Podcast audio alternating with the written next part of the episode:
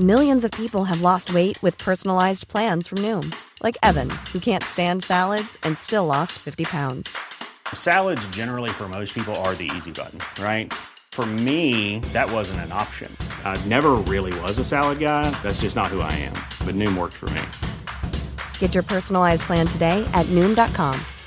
Real Noom user compensated to provide their story. In four weeks, the typical Noom user can expect to lose one to two pounds per week. Individual results may vary. Ahora inicia A la Una con Salvador García Soto. A la Una. Donde la información fluye, el análisis se explica y la radio te acompaña. A la Una con Salvador García Soto. A la Una. Comenzamos. La violencia política de género no puede ser un instrumento para silenciar a la prensa o al ejercicio libre del periodismo. La cautela y prudencia forman parte de las y los jueces en sus decisiones. Los integrantes de la mesa les pedí se trasladaran de inmediato al lugar de los hechos y estando en la mesa también giramos y coordinamos operativo para lograr dar con los responsables de este artero crimen cobarde. Fresnillo está experimentando una baja en la violencia. Por eso estamos aquí el día de hoy, para refrendar el compromiso con el pueblo de Fresnillo, para asegurarles que no están solos.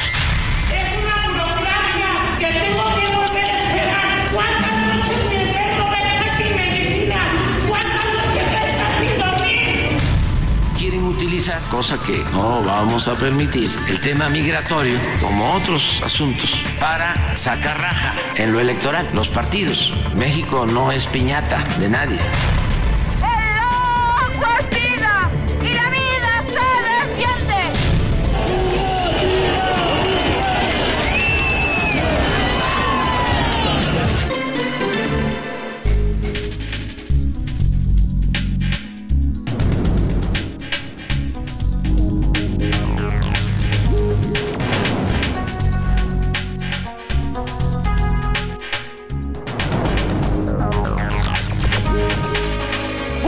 Tarde con un minuto, una de la tarde con un minuto. Bienvenidas, bienvenidos a la una con Salvador García Soto en el Heraldo Radio. A nombre del titular de este espacio, el periodista Salvador García Soto, que en unos minutos estará aquí, como siempre, explicándole, contándole y desmenuzándole la noticia, eh, como lo hacemos siempre en este espacio. Yo soy José Luis Sánchez Macías y le saludamos en esta tarde de jueves, jueves 8 de febrero del 2024. Un jueves bastante movidito. Oiga, qué calor está haciendo aquí en la capital de la República Mexicana. Tenemos 28 grados centígrados en estos momentos, una temperatura no, no muy típica para un invierno. Vamos a llegar, así lo está pronosticando la Conagua a través del Sistema Meteorológico Nacional, a los 29 grados Celsius aquí en la Ciudad de México, por ahí de las 4 y media de la tarde, y luego ya por la noche bajará hacia los 9 grados. No va a haber lluvia, no se espera lluvia por lo menos en los próximos días, y el calor se, se mantendrá en esta, pues ya, época que tendría que ser de frío, sin embargo, nos está pegando ya estos calores ante la advertencia ya también de los meteorólogos que hablan y que dicen que este,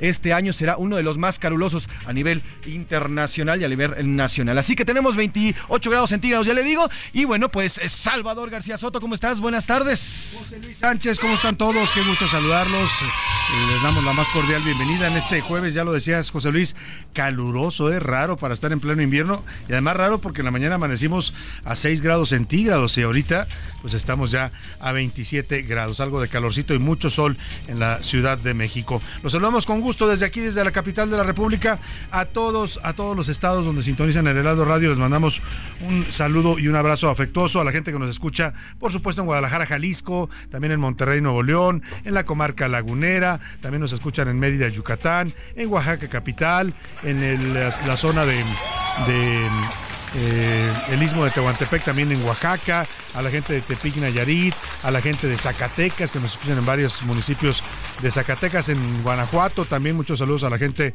de Guanajuato, a la gente de Tampico, Tamaulipas, a la gente que nos sintoniza también en la Unión Americana, todos les mandamos saludos afectuosos a la gente por supuesto del Altiplano aquí, en la Altiplano Radio que es Puebla y Tlaxcala, muchos saludos a la gente de, de Zacatecas ya mencionaba, también de Acapulco, de Chilpancingo, muchos saludos de Texcoco en el Estado de México y Tuxtla Gutiérrez, Chiapas. En los Estados Unidos saludamos rápidamente a San Antonio, Texas, a McAllen, Texas también, a Brownsville, Texas, a Georgia, a la ciudad de Georgia en Atlanta, a Tucson, Arizona y a Independence, Iowa. Tenemos un eh, programa en este jueves que ya le adelantaba José Luis Sánchez, muy movido, con mucha información, con muchos temas importantes, interesantes que le vamos a estar comentando. Vamos a prepararle, le tenemos preparado, como sabe, ya siempre llegamos listos, preparados y de muy buen ánimo, con reportajes, noticias, entrevistas, con todo lo más importante que esté ocurriendo en el programa informativo, todo lo que ocurre en la ciudad, en el país y en el mundo. En las siguientes dos horas se lo vamos a reportar aquí,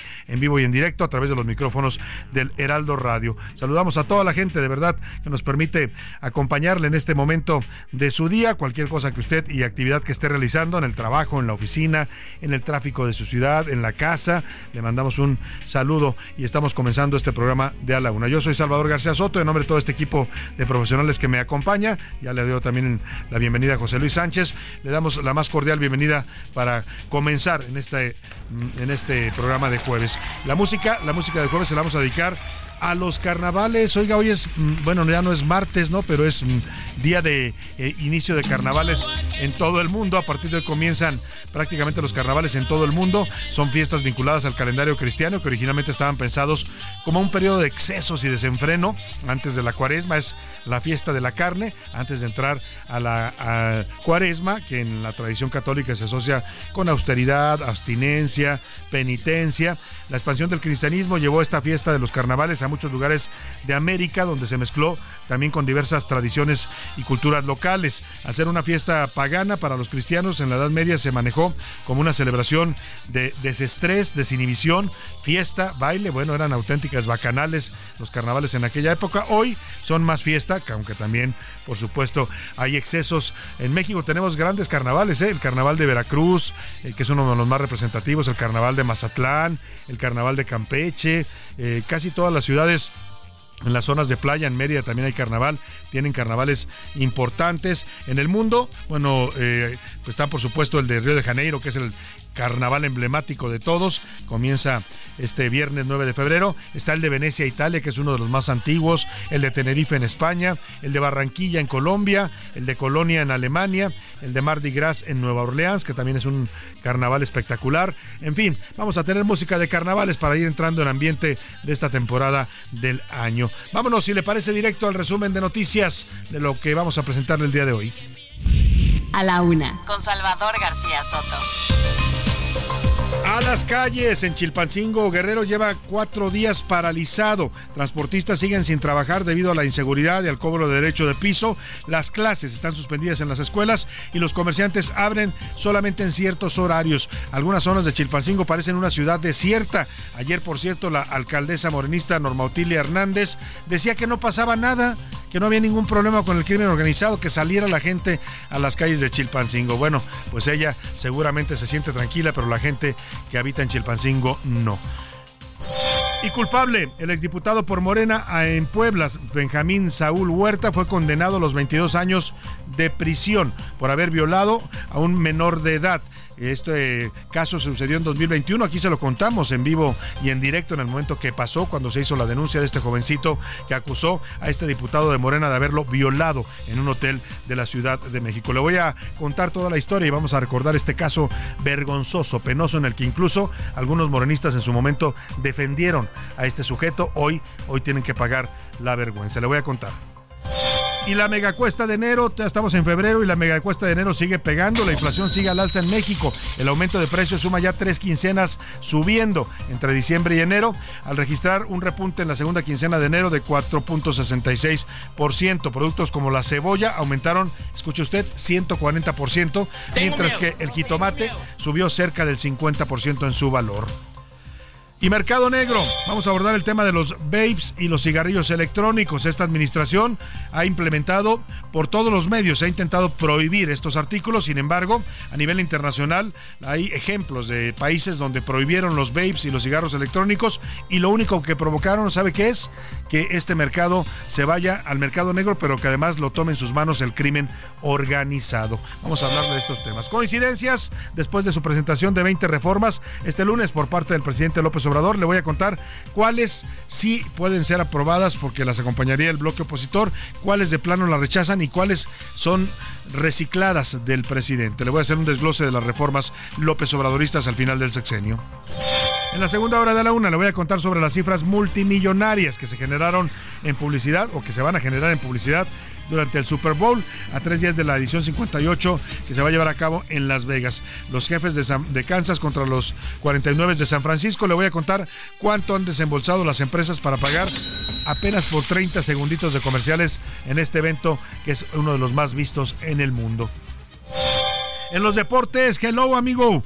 Kate Cowell se estrenó con las Chivas al marcar un doblete en el triunfo del Guadalajara ante el Forge FC en la Conca Champions. Además, quiere asistir al Mundial de 2026 como voluntario. En la una le diremos qué tiene que hacer para tomar parte de la fiesta del fútbol que será inaugurada en 2026 en el Estadio Azteca. Y en el entretenimiento, Anaya Arriaga nos va a contar los detalles de la lamentable noticia del cantante Chuy Montana, un cantante de corridos tumbados, tumbados de 19 años de edad, originario de Baja California, que fue asesinado precisamente en la ciudad de Tijuana. Le voy a, nos va a contar Anaya Arriaga estos temas. Como ve, como ve, tenemos un programa variado con mucha información, con muchos temas interesantes eh, para estarle informando, para estar comentando. Si usted tiene algún comentario, alguna opinión sobre lo que aquí se diga o se informe o se comente, puede por supuesto hacérnoslo llegar al 5518 41 51 99. Cualquier tema que a usted le interese comentar, son bienvenidas las opiniones. Eh, se escuchan todas las voces, todas las posiciones. Lo único que pedimos es respeto en cuanto al uso del lenguaje. No palabras altisonantes, no diatribas. Lo demás, eh, cualquier opinión es aceptable. 5518 41 51 99, nuestro número de WhatsApp para que nos mande sus comentarios, mensajes, opiniones y sugerencias también, porque no siempre son bienvenidas cuando vienen de nuestro público. Y también estése atento porque le voy a tener regalos. Andamos regalones hoy. Le voy a tener para dos partidos de fútbol en el Estadio Olímpico de Ciudad Universitaria. Son dos partidos eh, de la Liga eh, MX, uno femenil, que es Pumas contra Monterrey, y el otro es Pumas, contra Puebla, contra Puebla de la Liga Varonil. Bueno, pues ya le daré más adelante los detalles, eh, la dinámica para que se vaya a ver estos partidos de fútbol que son el próximo viernes, en el caso de la Liga eh, Femenil, el próximo viernes, y en la Liga Varonil es el próximo domingo. Ya le daré la dinámica. Vámonos directo a la información que usted debe conocer el día de hoy. Estas son las de cajón en A la Una. Una de la tarde con 12 minutos. Oiga, la violencia en Chilpancingo sigue imparable. Ha cumplido ya cuatro días la capital de Guerrero que está paralizada. El transporte público se suspendió el servicio debido a la ola de inseguridad que atraviesan los transportistas de rutas en la entidad. La mayor parte tiene que ver con ataques del crimen organizado. Han asesinado a varios operadores de camiones urbanos, a varios taxistas los han quemado porque no pagan el derecho de piso y ellos decidieron de plano parar el servicio. Ante esta situación, la Secretaría de Seguridad Pública de Guerrero implementó un operativo especial para tratar de restablecer las de transporte. Sin embargo, siguen los problemas para los pobladores. Iván Márquez nos cuenta. Salvador, buenas tardes. Así es, 96 horas después del asesinato de cuatro transportistas en Chilpancingo, el servicio se restableció apenas en 20% y eso en rutas foráneas de municipios aledaños a la capital guerrerense. La Secretaría de Seguridad Pública de Guerrero informó que desplegó a 500 policías estatales en un operativo especial para restablecer las corridas de poco más de 500 camiones, urbans, de pasajeros y taxis de rutas alimentadoras. El secretario realizó un recorrido por la ciudad para constatar la operación conjunta de la policía y Fuerzas Armadas. Mientras esto ocurre y en medio del temor del sector, después de las 9.30 horas un grupo de 50 transportistas marchó en la capital para exigir que se restablezca la paz en el municipio. La caminata partió del Parque Margarita Maza de Juárez y posteriormente caminaron en dirección al sur sobre dos de los carriles de la autopista del Sol. Horas antes de la marcha, sujetos armados quemaron un taxi en las inmediaciones del fraccionamiento Jardines de Sina e intentaron quemar otra unidad en la colonia José María Izazaga. Salvador, así es la situación. Pues así las cosas ahí en Chilpancingo y lamentable pues porque la gente está sufriendo porque no hay transporte. Usted tiene que movilizarse de un lugar a otro. Chilpancingo es una ciudad que tiene mucha afluencia de muchos poblados eh, circunvecinos, poblados que están en los alrededores. A veces bajan de la montaña a hacer cosas en Chilpancingo, a hacer sus compras, sus despensas, a hacer trámites de gobierno y toda esa gente hoy está pues paralizada, no puede moverse porque los transportistas dicen basta, nos están matando, nos están asesinando, nos están cobrando derecho de piso el gobierno no hace nada absolutamente para apoyarlos. Pero mire, las calles de la capital de Guerrero siguen también desoladas. No solo es el transporte, muchos locales eh, han cerrado sus puertas, otros abren en cierto horario por temor a la inseguridad. La gente en general no está saliendo mucho de sus casas, las tiendas pues están, le decía, teniendo horarios especiales, los niños no van a las clases, están suspendidas las clases en las escuelas y bueno, por si fuera poco, las autoridades lamentablemente ni ven ni escuchan lo que está pasando. Ayer la alcaldesa de Chilpancingo, Norma Otilia Hernández, del partido Morena, dijo que no pasaba nada que todo estaba muy bien con el crimen organizado. Pues sí, para ella sí, porque la, ¿se acuerda usted que la grabaron en un video reunida eh, con narcotraficantes con los que dialogaba como si fueran sus grandes amigos? Bueno, pues a ella seguramente no le hacen nada, pero a la gente, a los ciudadanos de Chilpancingo, pues esos sí están expuestos a la violencia en el Estado. José Luis Sánchez nos comenta. Chilpancingo, como otros municipios de Guerrero, son pueblos fantasma. La violencia extrema del crimen organizado ha obligado a las y los ciudadanos a resguardarse en sus casas. Las clases son suspendidas, los niños se quedan en sus hogares y a esto se suman cinco días de paro de transportistas que han decidido guardar sus unidades ante la violencia infligida en su contra y que hoy cuenta con al menos siete choferes asesinados en lo que va del año. ¿Qué pide el pueblo de Chilpancingo? La población que se atreve a salir se mueve como puede, entre aventones y rides. Ahorita me fue bien porque me dieron un ride. Por su parte, los comercios, tiendas y locales se mantienen cerrados. Los que se atreven a abrir, empujados por la necesidad, cierran a tempranas horas, mientras los militares y la Guardia Nacional solo cuidan sin lograr nada. Por su parte, las autoridades omisas ante la violencia incluso aseguran no tener problemas con el crimen organizado. Así lo ha dicho la alcaldesa morenista Norma Otilia Hernández. Hoy hacer políticas arriesgadas para cualquiera, cualquier presidente, cualquier gobernante. Yo he asumido de compartir el mismo destino con la población. Hay que retomar. Yo soy una mujer que hago política. Yo en mi caso yo no tengo ningún problema con la delincuencia organizada. Así vive hoy la capital de Guerrero, que como muchos otros municipios han sido abandonados por las autoridades morenistas que hoy gobiernan al estado de Guerrero. Para la una con Salvador García Soto, José Luis Sánchez Macías. Bueno, pues ahí está la situación eh, que está viviendo Chilpancingo, la capital del estado de Guerrero. Es una capital estatal, ¿eh? Y está literalmente pues paralizada por el temor, por el miedo que sienten sus ciudadanos al crimen organizado ante la clara ineptitud de los gobernantes y de todos, ¿eh? Cuando digo gobernantes digo los municipales, los estatales, los federales. La gente en este país está literalmente abandonada a su suerte en este gobierno porque no no hay combate al crimen organizado.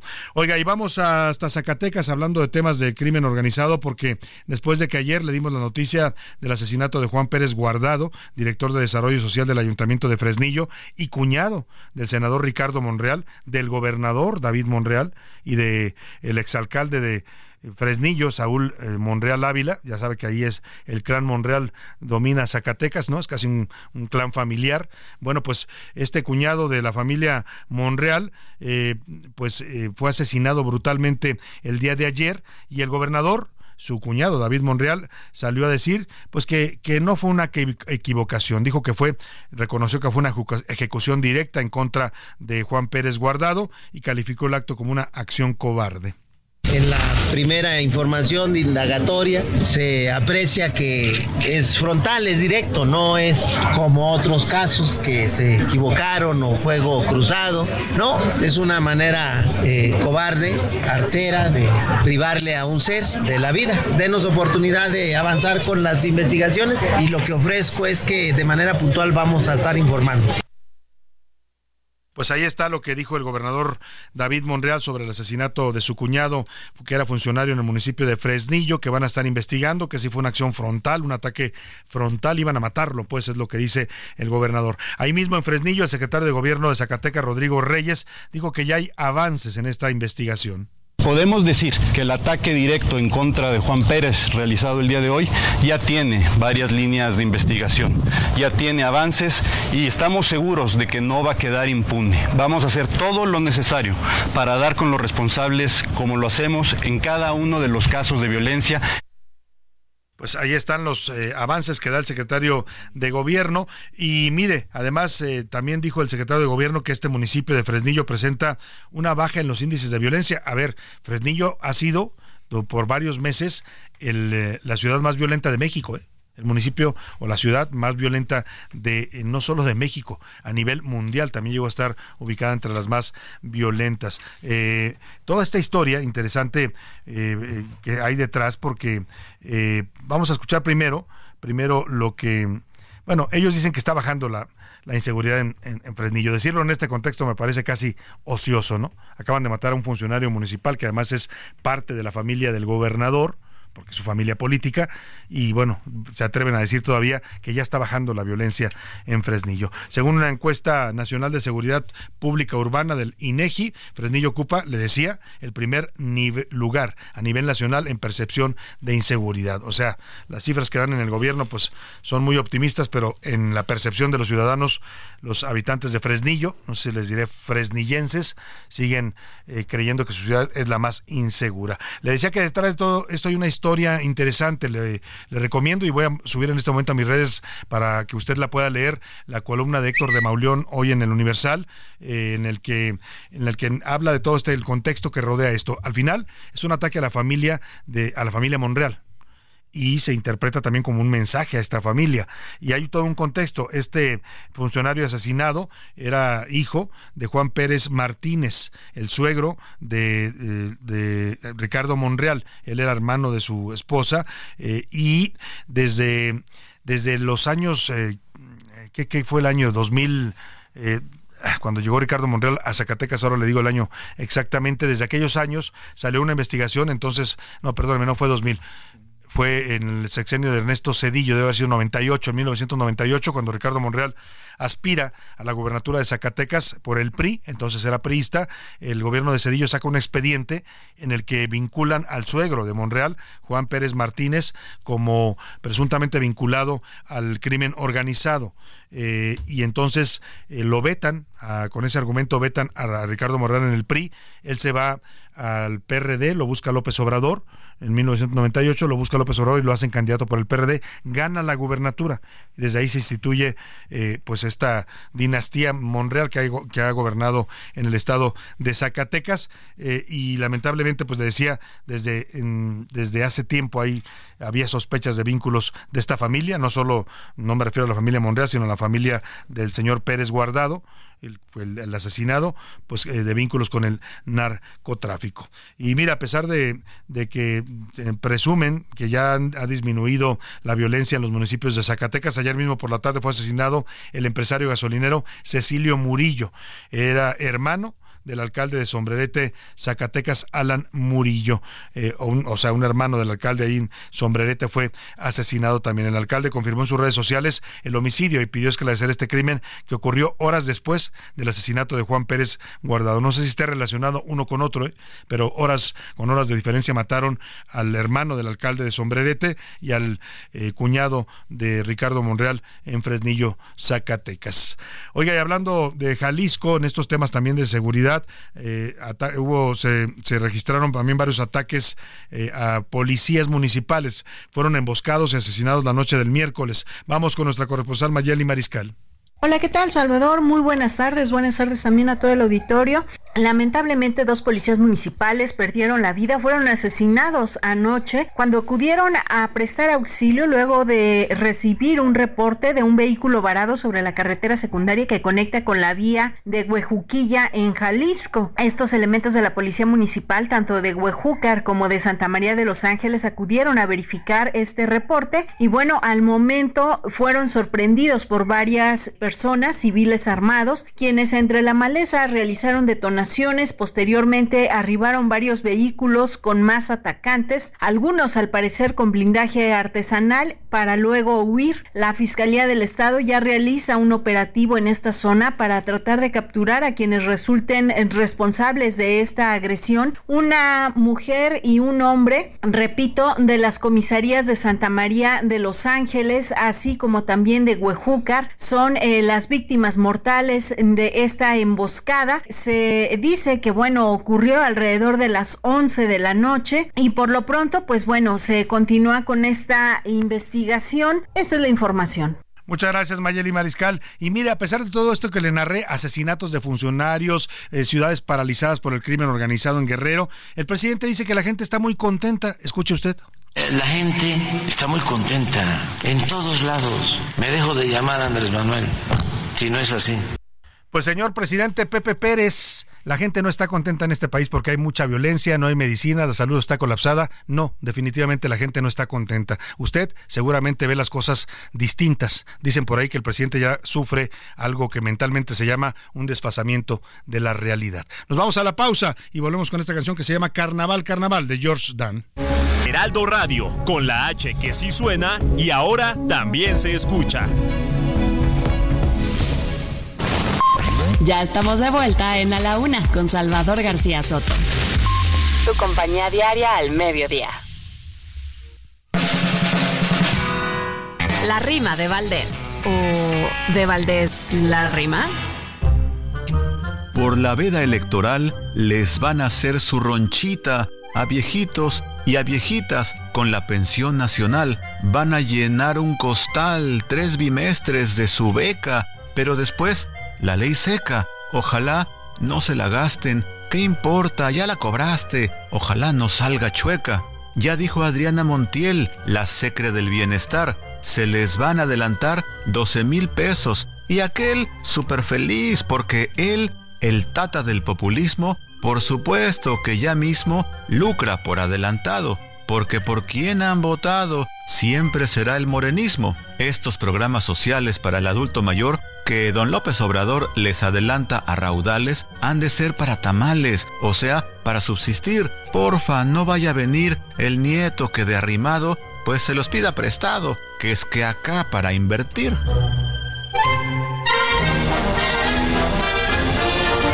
El Carnaval de Venecia es famoso por sus elegantes y elaboradas máscaras, así como por sus festividades llenas de historia y cultura.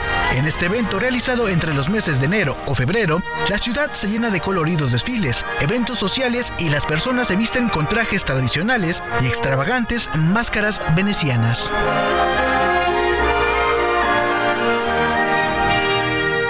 Una de la tarde con 33 minutos a ritmo de carnaval. Estamos regresando de la pausa aquí en A la Una. Y bueno, pues estamos justamente escuchando música de, esta, de estas festividades que en esta época del año se dan en todo el mundo. En México, en varias ciudades, hay carnaval. Se convierten en eventos no solo para soltar el cuerpo, la alegría, dejar atrás las penas, bailar, cantar, lo que usted quiera hacer en un carnaval, todo está permitido, pero también se convierten en eventos que dejan una alta derrama económica cada año para varias ciudades de México. Ya le mencionaba Veracruz, Campeche, Mérida, Mazatlán. Muchas ciudades tienen carnavales vivos y que son además espectáculos eh, interesantes de observar y de acudir. Eh, vámonos, si le parece, esta que está escuchando se llama Ya llegó el carnaval de Fórmula Abierta, una agrupación española que hizo esta canción en 2004 y que nos invita a festejar y a vivir la vida de manera alegre porque ya llegó el carnaval. El ojo público. En A la Una tenemos la visión de los temas que te interesan en voz de personajes de la academia, la política y la sociedad.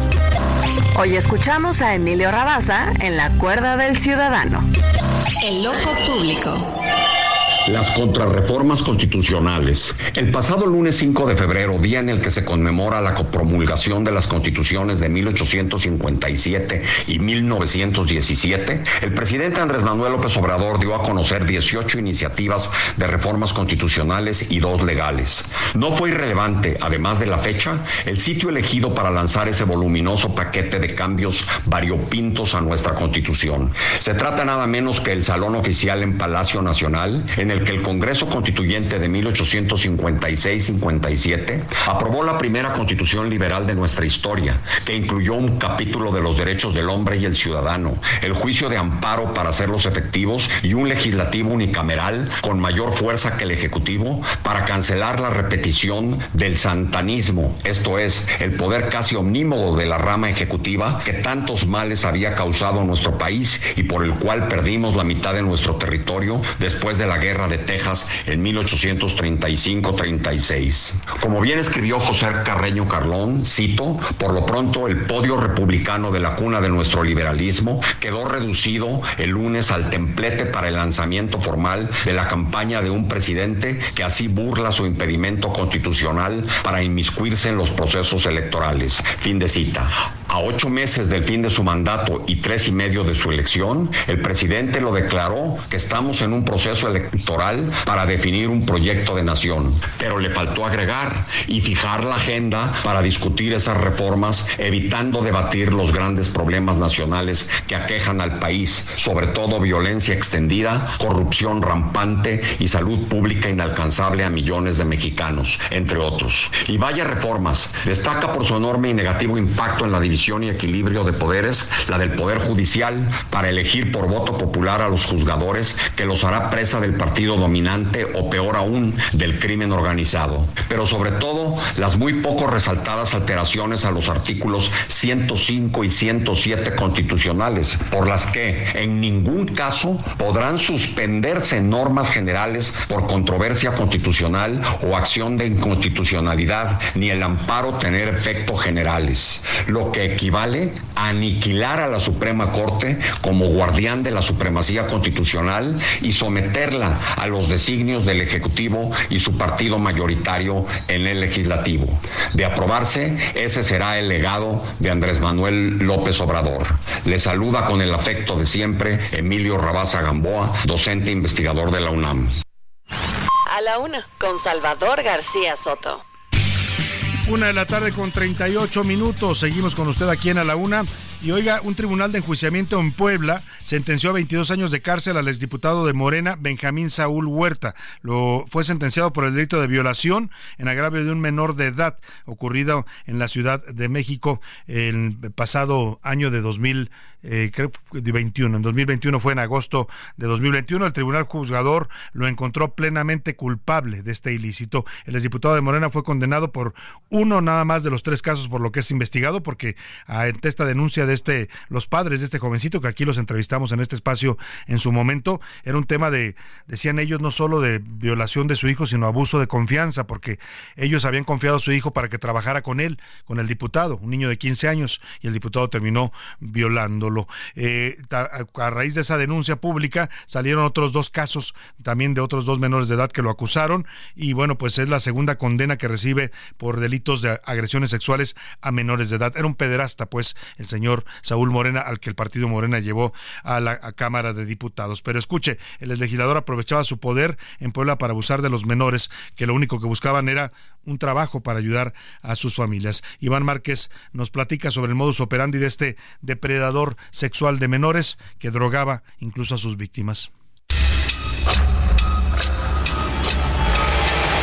La tarde del 20 de abril de 2021, el exdiputado morenista por Puebla, Saúl Huerta Corona, es captado dentro de un hotel ubicado en la colonia Juárez, en el poniente de la Ciudad de México. Llegó vestido de azul, con corbata y cubrebocas. Un joven cargó el equipaje del ex legislador. Luego, se metieron a una habitación donde el menor fue violentado sexualmente. Ya me encontraba en el cuarto del hotel. Empecé a reaccionar y pues ya estaba, pues estaba realizando estas cosas. Entonces, este, pues yo no, de igual manera, pues me, me apaniqué, lo hizo un lado y, y salí de la habitación. Minutos más tarde, el menor salió para buscar auxilio de autoridades. Llegaron policías y se llevaron al exdiputado a prisión, aunque fue liberado horas más tarde gracias al fuero como legislador. Se me acusó falsamente de haber cometido abuso en contra de un menor de edad. Esto derivó en una detención arbitraria y la violación a mi derecho de presunción de inocencia.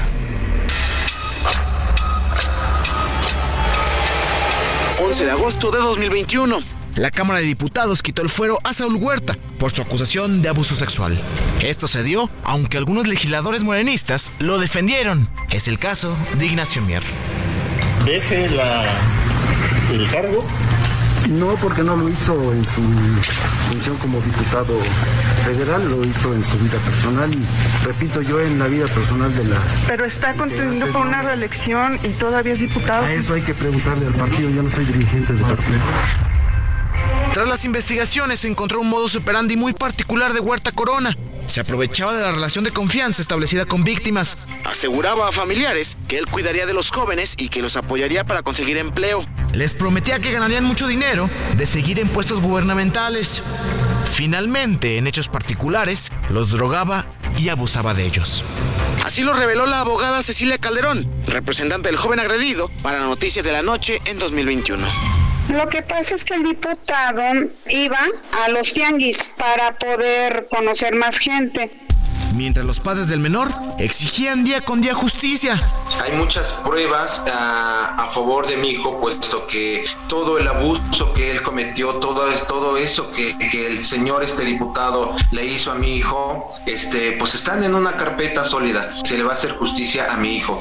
Tras una primera audiencia, se detonaron más casos, donde al menos cuatro jóvenes fueron víctimas a manos del exfuncionario.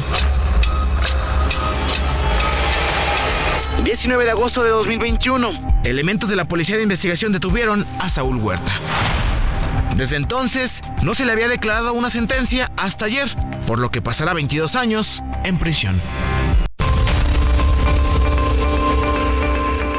Una de la tarde con 42, ahí está lo que nos informaba eh, Iván Márquez sobre este perfil, pues un depredador, ¿eh? iba a los tianguis, ubicaba familias de escasos recursos y les decía, oiga, yo le puedo dar trabajo a su hijo, ¿no? Y sí, les daba trabajo, pero después abusaba sexualmente de los menores de edad. Vaya caso este. Oiga, en otra información, ayer el Tribunal Electoral del Poder Judicial de la Federación confirmó la existencia de violencia política de género en contra de la diputada federal de Morena, Salma Luébano, por parte de la legisladora del PAN, María Teresa Castel.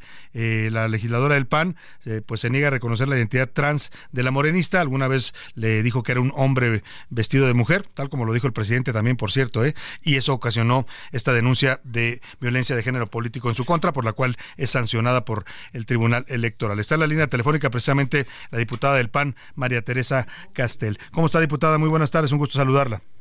Muy bien, buenas tardes, muchísimas gracias por la oportunidad. Un saludo a todos tus radioescuchas. Oiga, gracias. pues veíamos ayer, bueno, primero la, la, la, sentencia del tribunal que la condena usted por violencia política de género y, y también veíamos su protesta en la Cámara de Diputados. Se quejaba usted de que es una sentencia injusta.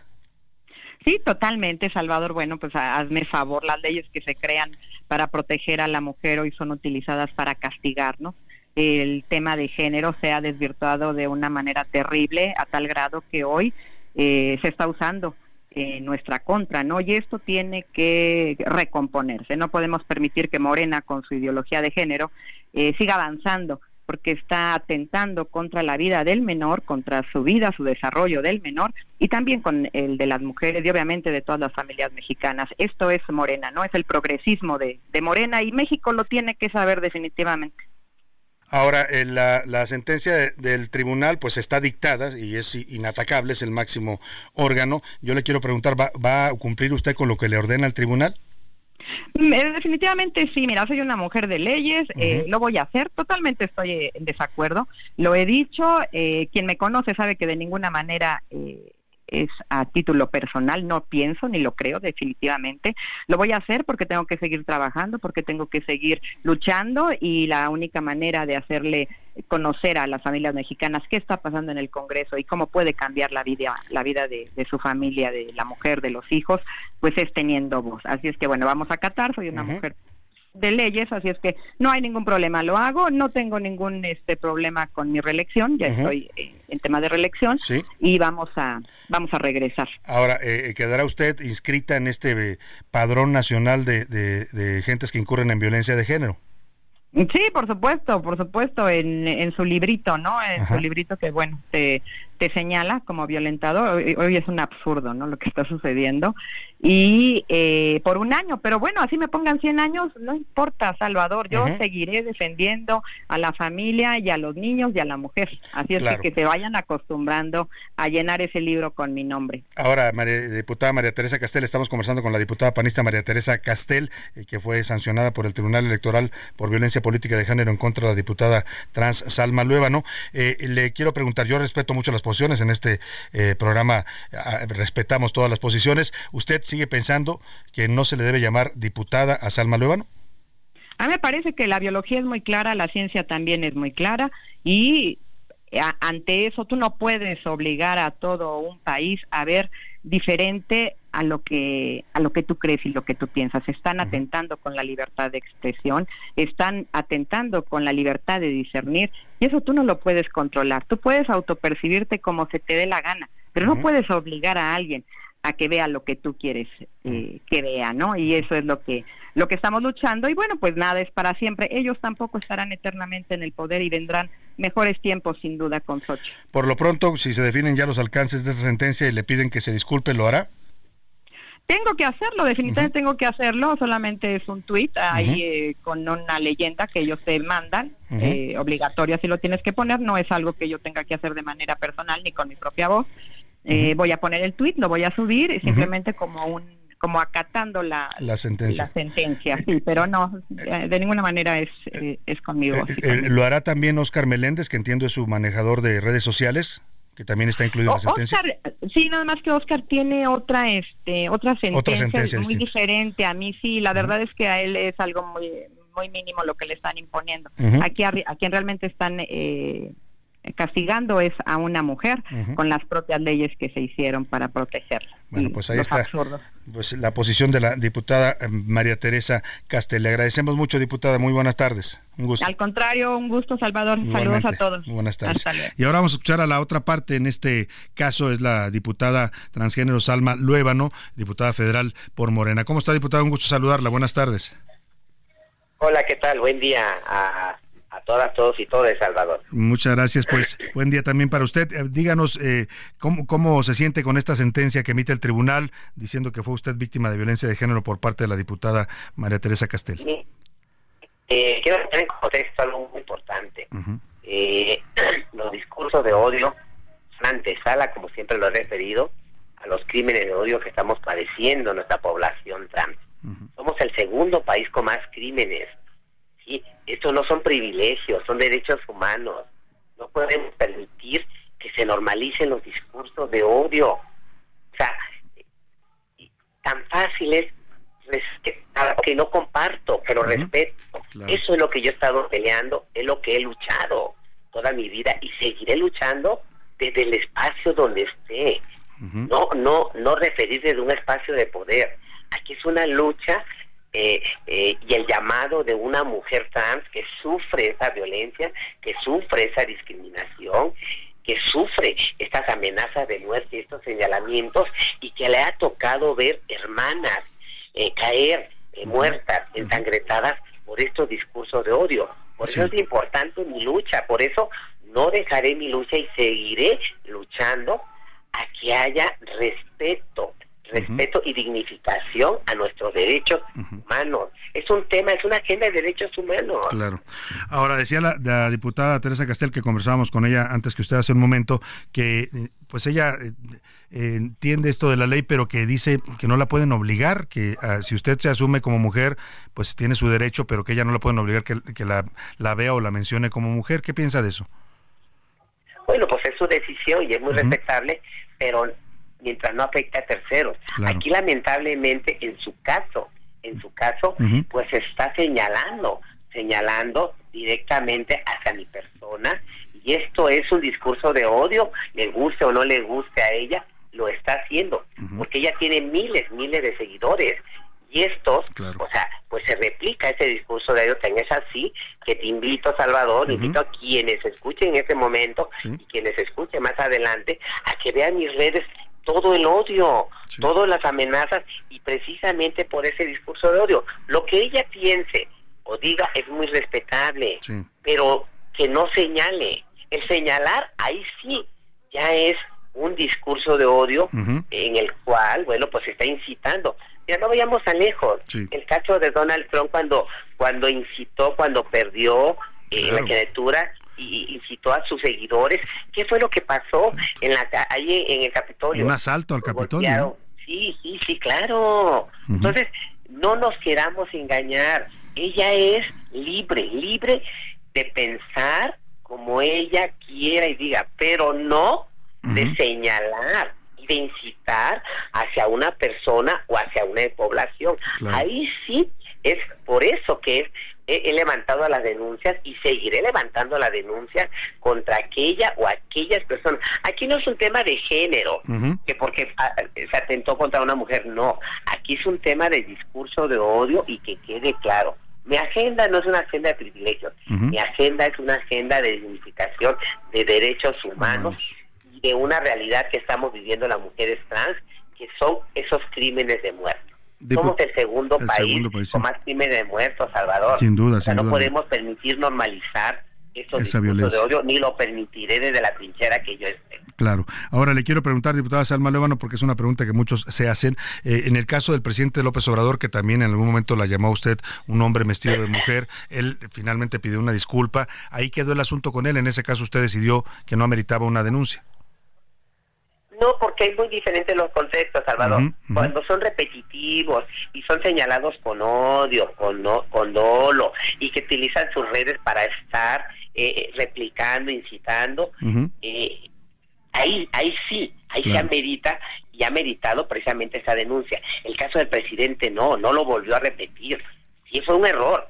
Claro, no lo justifico pidió una disculpa, bueno, que aceptable, porque no hay ese odio, no hay ese dolo. Claro. Es un error y los errores también, la ignorancia nos ha costado también vidas. Pero no es el mismo contexto, son totalmente diferentes, Ahora, usted había pedido a partir de todo esto que pasó que el presidente la recibiera para, para poder platicar con él, explicarle este tema de, los, de la, transexualidad. Eh, eh, ¿Le han dado respuesta en Palacio Nacional? No, no. Pero por terceras personas eh, que ya están para llamarme y recibirme en el próximo día. Entonces, pues estoy esperando también, porque es, lo que te acabo de mencionar. Y esto es una agenda de derechos humanos, no es una agenda eh, de privilegios, es una agenda de, de dignificación hacia nuestra población. Sin duda, sin duda alguna, y aquí también defendemos sin duda los derechos humanos. Le agradezco mucho, diputada Salma Luébano, estos minutos y esta explicación. Gracias. Ahí está Salma Luébano, diputada trans de Morena en la Cámara, que fue pues la, mm, digamos, eh, agraviada en esta denuncia y finalmente pues tendrán que disculparse con ella la diputada María Teresa Castel. Vámonos a lo que le tengo preparado. Se fue la primera hora rapidito, ¿eh? Con, ni la sentimos, pero tenemos mucha más información para usted en la segunda hora de a la una. Al regresar del corte en A la Una. José Luis Sánchez, ¿qué vamos a tener en la segunda hora? Dos temas importantísimos, Salvador. Cifras millonarias lo que pagan las empresas en los cortes comerciales del Super Bowl. Millonarias, multimillonarias, Salvador. Y el tema de los vape cigarrillos electrónicos. A nivel internacional hay países que intentaron prohibirlo y lo único que lograron es que el crimen organizado se apodera de este negocio, un negocio y un mercado negro, Salvador. Pues sí, a ver si no hacen lo mismo en México. Nos vamos a la pausa con Me Voy a Río de Chayán, una canción de 2007 para todas las señoras que aman a Chayán y para celebrar la música de carnaval. Ya volvemos. Heraldo Radio, la H se lee, se comparte, se ve y ahora también se escucha. Ya inicia la segunda hora de A la Una con Salvador García Soto. A la Una, donde la información fluye, el análisis se explica y la radio te acompaña. A la Una con Salvador García Soto. A la Una ya son las 2 de la tarde en punto en el centro de la República. Es un gusto, un placer y un privilegio saludarle a esta hora del mediodía cuando iniciamos ya la segunda hora de la una y también la tarde de este jueves 8 de febrero. Vamos a arrancar todavía con mucha información en esta segunda hora. Le tenemos preparados historias, noticias, entrevistas, reportajes, todo para que se siga usted informando de manera correcta y adecuada y también pues para que nos permita hacer su compañía diaria al mediodía. Eh, les saludo con gusto en esta segunda hora a todos los que nos estén recién sintonizando, si nos acaban de agarrar ahí en el cuadrante de su radio, en el internet, ya sabe que también estamos en Radio, en varias aplicaciones de internet, nos puede oír a través de Alexa también o de OK Google, cualquiera de estas eh, asistentes de voz puede decirle que le ponga el Heraldo Radio en tuning y se la va a poner automáticamente. Si está usted en la oficina, en el trabajo, en el tráfico de su ciudad, le mando un abrazo. Vamos a más información en esta segunda hora de la una. Ahora le platicamos lo que le tenemos preparado para informarle, pero por lo pronto este clásico de la señora Celia Cruz llamada La vida es un carnaval de 1997. Comentábamos que es una canción que siempre nos pone de buen ánimo, que siempre nos recuerda que por encima de las penas, de las caídas, de los fracasos en la vida está la obligación de ser feliz y de salir adelante, de levantarse y seguir cantando y bailando porque dice Celia Cruz, y si lo dice Celia Cruz yo lo creo, la vida es un carnaval. Ah, es más bello vivir cantando sin duda alguna y hay que seguir adelante a pesar de los problemas. Es, hoy estamos conmemorando música de los carnavales porque hoy comienzan la mayoría de los carnavales en todo el mundo, incluidas varias ciudades de México. Así es que si usted tiene oportunidad de hacer una vuelta a Veracruz, a Mérida, a Mazatlán, va a ver qué bien se ponen esos carnavales. Es pura fiesta, pura alegría y bueno, pues se disfruta bastante en esos lugares de México y también en otras partes del mundo. Le tenemos eh, más información en esta segunda parte de a la una. Le voy a comentar de la mega cuesta de enero. Oiga, se acabó enero, pero la cuesta aún no termina. Dice el INEGI que las cifras de inflación volvieron a aumentar de manera consecutiva en tres quincenas entre diciembre y enero. Y bueno, pues se registró un aumento de 4.66%. Los alimentos siguen siendo lo más caro en México. El jitomate, la cebolla, el pollo, la carne, la leche siguen por las nubes. Le voy a platicar. También vamos a hablar del mercado negro, el tema de los vapes y los cigarrillos electrónicos. Esta administración, el gobierno de López Obrador, ha intentado por todos los medios prohibir estos artículos. Sin embargo, a nivel internacional hay varios casos de países que han hecho este tipo de prohibiciones y sabe qué termina pasando, que los vapes y los cigarrillos se siguen vendiendo, pero en el mercado negro. ¿Y sabe quién los vende? El crimen organizado, el narcotráfico. Y coincidencias, después de su presentación en, de 20 reformas este lunes eh, pasado, el presidente López Obrador, pues eh, eh, se propone con esto una agenda política y electoral. Le voy a contar cuáles iniciativas tienen posibilidades de aprobarse, cuáles de plano no van a pasar y cuáles son recicladas por parte del presidente. Hablaremos también de las cifras multimillonarias que se generan en la publicidad durante el Super Bowl, en la, esta edición número 58 que se va a llevar a cabo el próximo, el próximo domingo. Por cierto, ¿va a ver usted o no va a ver el Super Bowl? Coméntenos en el 5518 41 51 99 si lo va a ver, con quién lo ve, si lo ve con amigos, con familia, con esa persona especial, si no lo ve porque no le interesa, o si solo ve el espectáculo de medio tiempo, como muchas personas eh, se sientan a ver eh, solamente el espectáculo de medio tiempo y ya el fútbol no les interesa. Eh, va a estar, por cierto, el rapero Usher en este espectáculo de medio tiempo. Más adelante vamos a hablar también de estos temas. Vámonos, vámonos a más información aquí en A Laguna. A la una. Con Salvador García Soto.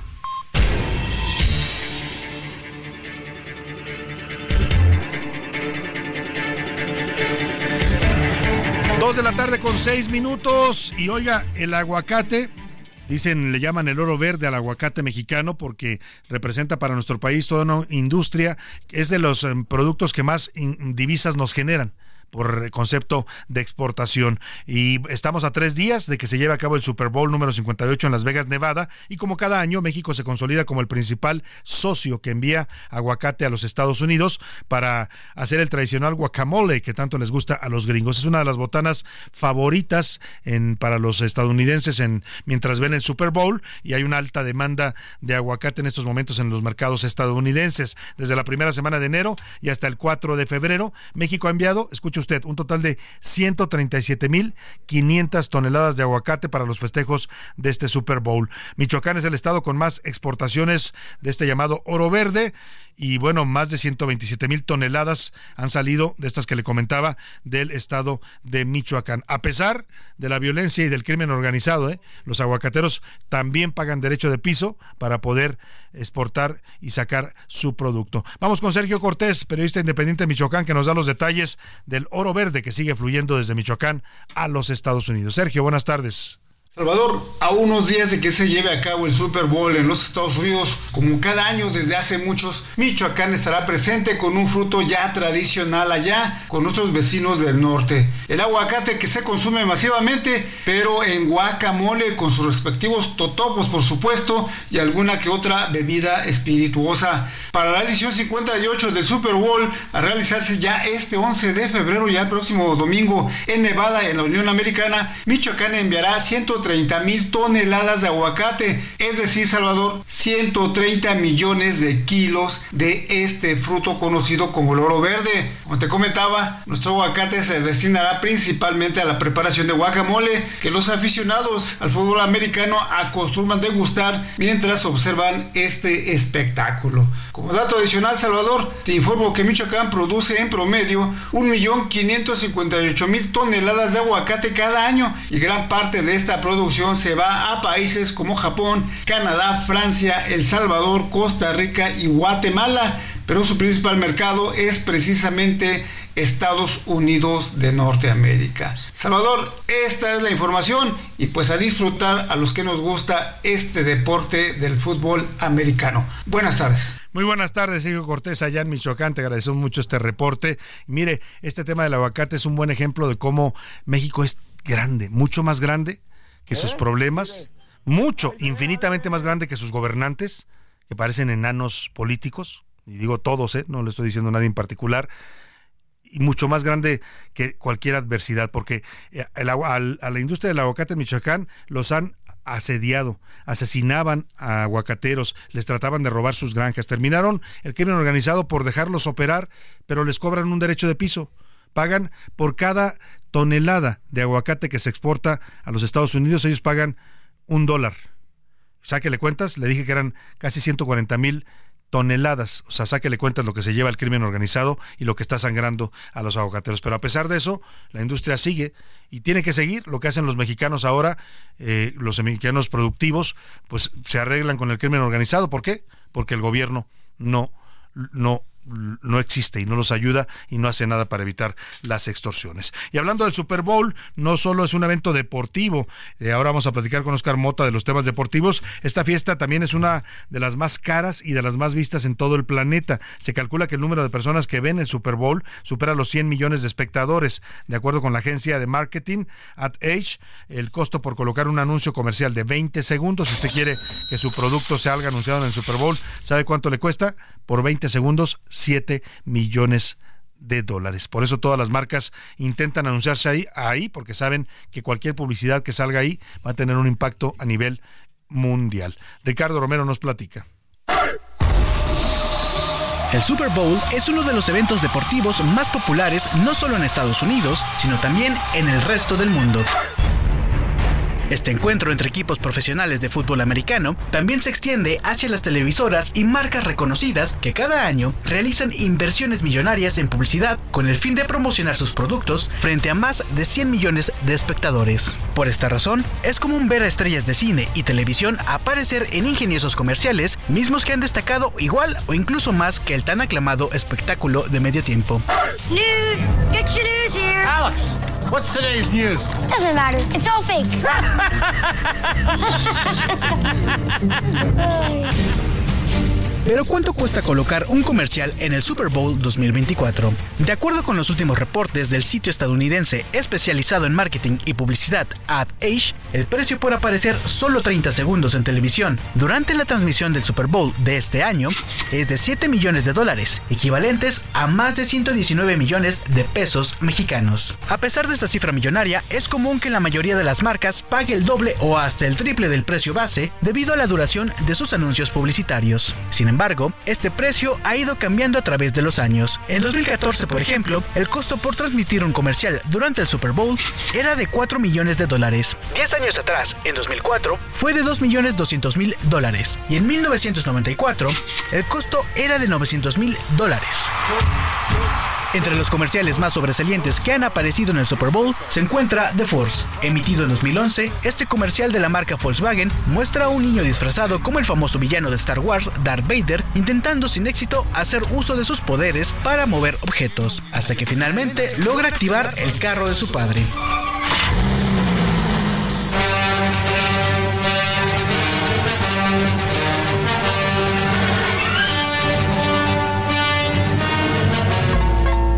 así los precios de la publicidad en el evento deportivo más esperado del año. Para la una con Salvador García Soto, Ricardo Romero.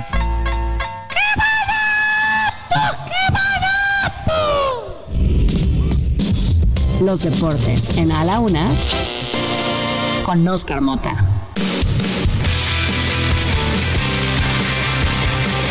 Dos de la tarde con 13 minutos y ya que andamos por los temas de Super Bowl, aquí está ya el señor Oscar Mota. Bienvenido, Oscar. Mi querido Salvador García Asunto, amigas y amigos, hoy un gran día para ganar. Muchas gracias, obviamente, por mi entrada. Espero que se quede así, obviamente, el Puma.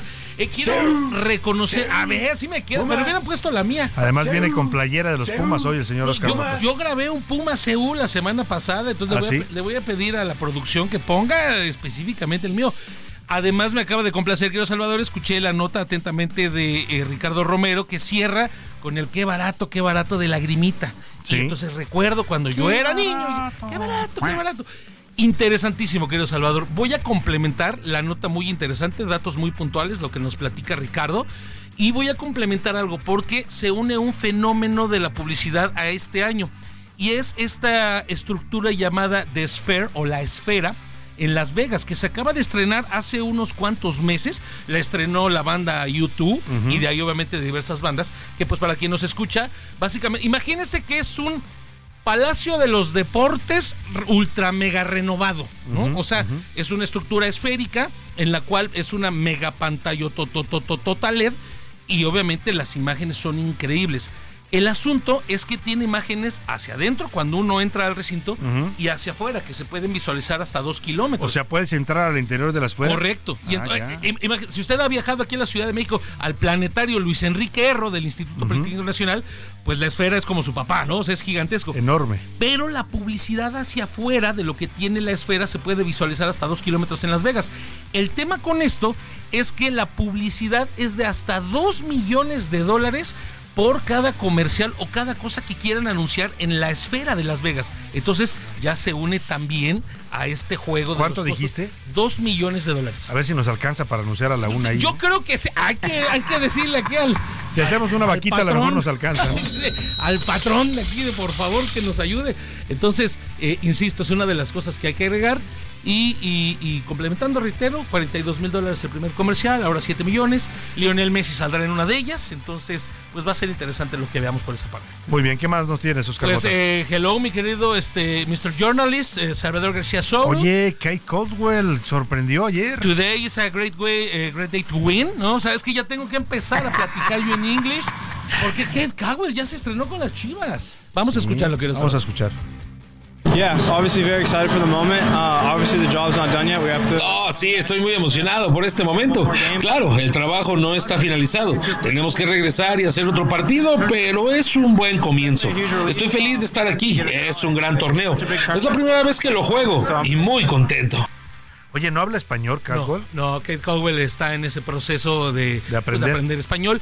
Eh, ah, preguntaba algo aquí mi querido Mafre, José Luis Sánchez, si ¿es- el primer angloparlante en Chivas, sí, más no el primer mexicoamericano, porque por ahí ya estuvo Isaac Brizuela. Sí, ha habido varios mexicoamericanos, Correcto. pero hablaban español. Correcto. Este no habla nada de español. Para nada, de ¿Y hecho, cómo por- le va a hacer el técnico y el vestidor? Los jugadores, porque por ahí hay un meme, querido Salvador, de que varios jugadores de, de Chivas decían, pues nos estamos entendiendo a señas, ¿no? Le van a decir como Xochitl Galvez, walk the talk. What, the Walk the the talk, justamente, ¿no? Entonces, pues bueno, son de las cosas que habrá obviamente que resolver. La buena noticia deportiva para los amigos de las Chivas es que ayer se estrena con un doblete, gana 3 a 1 las Chivas al Forge FC eh, en la Conca Champions. Y pues bueno, vamos, eh, esperan obviamente que pueda seguir ascendiendo Kate Cowell. Muy bien, pues ya estaremos pendientes, Oscar Mota. Muchas gracias. Hoy un gran día para Muy buenas tardes, Oscar Mota. Vámonos a otros temas importantes. A la una. Con Salvador García Soto. Oiga, ya le decía, se acabó enero, pero lo que sigue es la cuesta. ¿eh? Acabamos el mes de enero y lo despedimos aquí, le hicimos hasta homenaje. Adiós, enero, que te vaya bien. Y nada, que la cuesta no se ha terminado. Dice el INEGI que la inflación subió 4.88% y ¿sabe qué es lo más caro?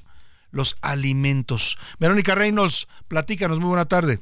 Buen día, Salvador. Pues la cuesta de enero fue más profunda de lo esperado en los bolsillos de los mexicanos, al registrarse una inflación general anual en enero de 4.88%, la tasa más alta desde junio de 2023, de acuerdo con el Instituto Nacional de Estadística y Geografía. Cabe recordar que la inflación lo que nos refleja es el comportamiento de los precios de bienes y servicios que más se consumen en los hogares del país, por lo que al aumentar perjudica su poder adquisitivo y también el de las empresas. En este sentido, la cuesta de enero se resintió en alimentos y tarifas. Tal es el caso del incremento en los precios del jitomate de 52.14%, en la cebolla de 21.17%, en la calabacita de 20.40%, en el gas doméstico LP de 2.41% y en los derechos por suministro de agua de 1.72%, así como de 1.01% en refrescos envasados. De ahí que estos aumentos y el pico de gallo pegaron a su vez a los precios de las loncherías, fondas, torterías y taquerías que subieron 1.15% y en restaurantes y similares 0.89%. También hubo incrementos de 3.90% en los precios de los cigarrillos y de 0.31% en los costos de la vivienda propia. Estas subidas no pudieron ser compensadas por la baja en los precios del chile poblano de 29.69%, papaya con una baja de 16.01%, zanahoria con menos 12.86%, chile serrano con menos 10.17%, otros chiles frescos con menos 8.18%, huevo con menos 3.43%, azúcar con menos 2.96%, alimentos para mascotas con menos 1.04%. Este es mi reporte para la UNA, Salvador.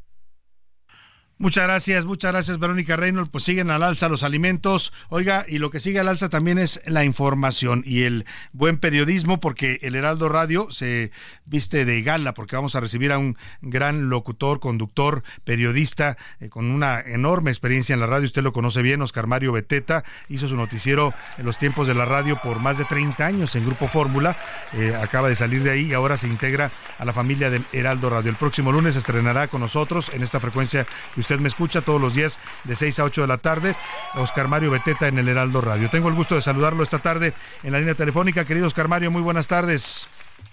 Muy querido Salvador, me da mucho gusto saludarte y verte de nuevo cuenta las dos ¿Eh? Oye, la primera pregunta que te quiero hacer, porque eh, yo llegué a colaborar, incluso fui tu colaborador ahí en, Radio Fórmula, en tu noticiero, eh, y, yo sé lo que es hacer un noticiero también matutino, se levanta uno muy temprano, duerme poco, anda todo desmañanado, como caballo lechero, y ahora vas a cambiar de horario, te vas a las 6 de la tarde. ¿Qué significa este cambio para ti en, en tu carrera periodística, Oscar Mario?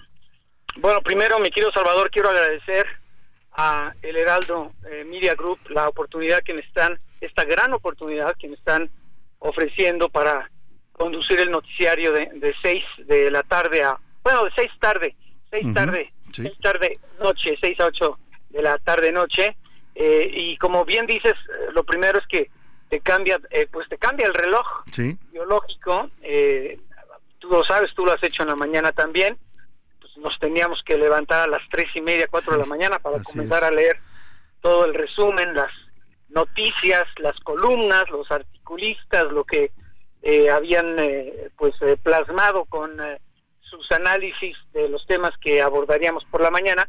Y ahora pues será también buscar a los personajes que hayan hecho la noticia durante el día o los que estén pues siendo eh, noticia en la, en la tarde-noche y tener la oportunidad de platicar con ellos para informar a nuestro auditorio. Pero bueno, pues eso sí es un cambio, pero también muy interesante y pues haremos todo lo, lo posible para eh, seguir estando muy cerca del auditorio, eh, informando eh, de, lo que sucede día con día. Sin duda, todos los cambios, dicen, a veces son también retos y oportunidades, querido Oscar Mario, y yo que sé que esta va a ser una muy buena para ti. Eh, el, la gente que te escuchó durante 30 años, tienes casi una generación que te escuchó a lo largo de su, de su vida. Eh, ¿Qué le vas a ofrecer ahora en, en, un nuevo horario, en una nueva frecuencia? Evidentemente también, ya lo decías tú, con otro manejo informativo. ¿Qué van a escuchar de Oscar Mario, al que conoce ya pues todo mundo?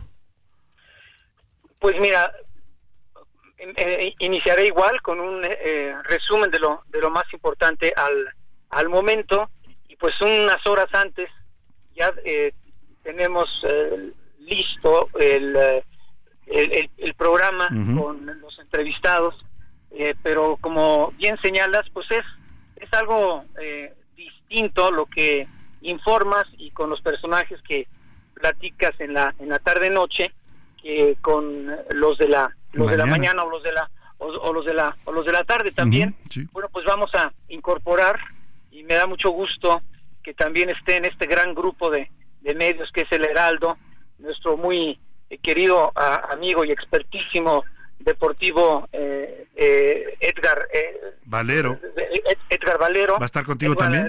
y bueno, mande. ¿Va a estar contigo también Edgar, Valero? Va, a estar, va a estar Edgar Valero ahí para que nos informe, pues el mismo lunes, ¿no? De lo que de lo que haya sido este gran evento deportivo que es el Super Bowl. También, pues adelantarnos lo que viene ya pronto para la gran Olimpiada de, de, París. Y pues eh, seguir con el análisis eh, también, eh, aparte de, de, la política que pues nos, nos gusta tanto y nos apasiona, la, la economía, las finanzas, el cierre de las de los mercados financieros, de las de las de las bolsas. Bueno, pues lo que lo que vaya saliendo, lo que vaya saliendo. y como tú bien haces, lo que vaya pidiendo el auditorio. Sin duda alguna, lo que vaya pidiendo la audiencia, yo estoy seguro que mucha de tu público de tantos años, un público fiel que tenías allá en Radio Fórmula, te seguirá en este nuevo horario. Espero que también sumes mucha nueva audiencia para eh, tu programa y por supuesto para el Heraldo Radio. Te deseo todo el éxito, querido Oscar Mario, bienvenido a esta familia radiofónica y pues estaremos escuchándote todas las tardes de 6 a 8 en Oscar Mario Beteta en el Heraldo Radio.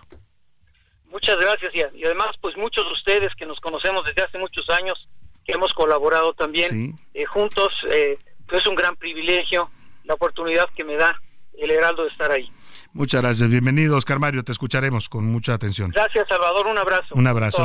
Oscar Mario Beteta, maestro en Economía, Análisis Político y periodista también. Escúchelo todos los lunes. Estrena su programa este próximo lunes, de, lunes a viernes, de 6 a 8 de la tarde. Oscar Mario Beteta en el Heraldo Radio. Nos vamos a la pausa con música y esto se llama Carnaval y es nada más y nada menos que Maluma Baby, como le dicen 2013, 2015 la canción. No le cambies. Estás en A la Una con Salvador García Soto. Información útil y análisis puntual. En un momento regresamos. Ya estamos de vuelta en A la Una con Salvador García Soto. Tu compañía diaria al mediodía. Dos de la tarde con 32 minutos. Regresamos con ustedes a la una. Hoy estamos muy alegres con ritmos de carnaval porque comienzan los carnavales en el mundo. Y esta es una de las canciones que si usted la escucha, inmediatamente identifica música de carnaval. Es música de carnavales andinos allá en la zona de Bolivia, de Ecuador, de Perú, el guamaqueño guamahuaqueño, humahuaqueño, perdóneme, humahuaqueño. Esta es una versión la que escuchamos de King Africa de 2001.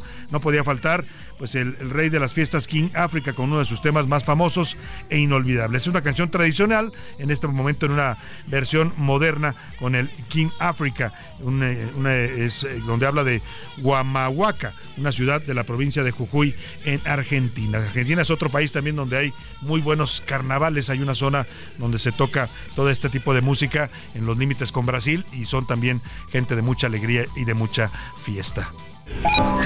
El ojo público.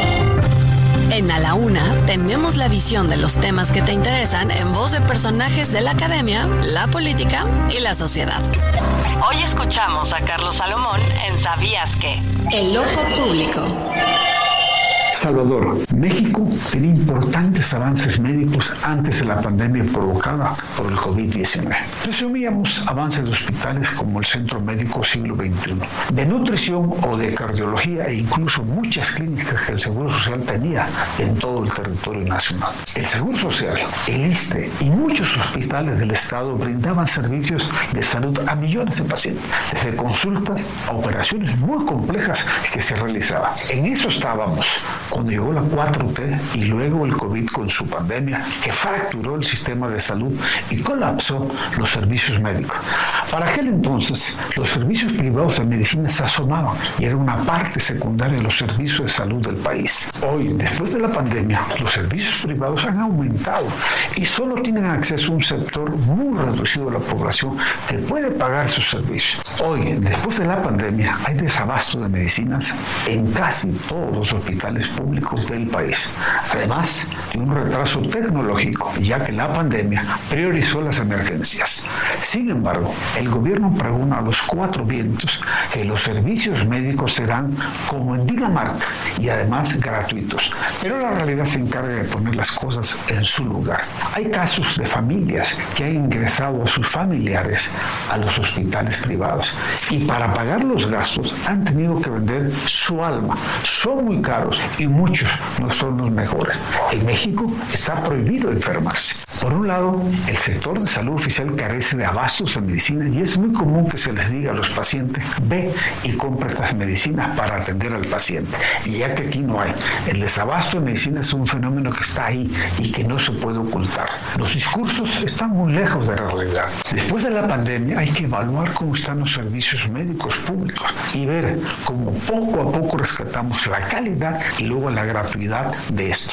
El diagnóstico está ahí y basta solo asomarse a cualquier clínica para observar que después de Cuautitlán, no todo es la Ciudad de México. El daño a la salud se refleja en la cada vez mayor desigualdad social. Hagamos una evaluación seria y puntual de lo que está pasando para resolver el tema. De lo contrario, las fallas médicas alcanzarán a más gente y la solución no está en los mejores discursos, sino en cómo recuperar lo que teníamos sin polarizar las soluciones. Salvador, antes que la gratuidad de los servicios médicos, hay que resolver su eficiencia del día a día. O de lo contrario, Salvador, viviremos en un país donde está prohibido enfermarse. A la una. Con Salvador García Soto.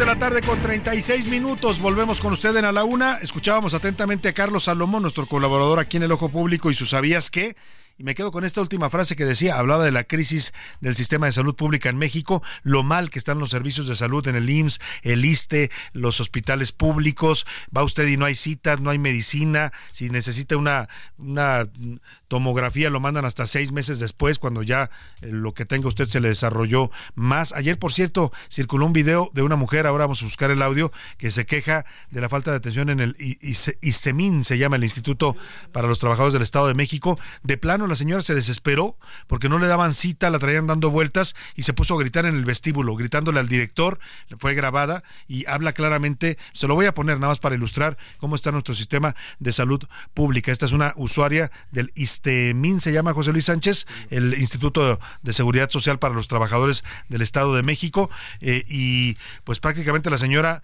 dice en sus gritos desesperado, desesperada, eh, dice pues eh, lo que está pasando y lo que piensan y sienten muchos mexicanos en este momento. La escena ocurrió en el centro oncológico del Istemín en la ciudad de Toluca. Escuchemos. Me dan el disco sin grabar. Es una burocracia que tengo que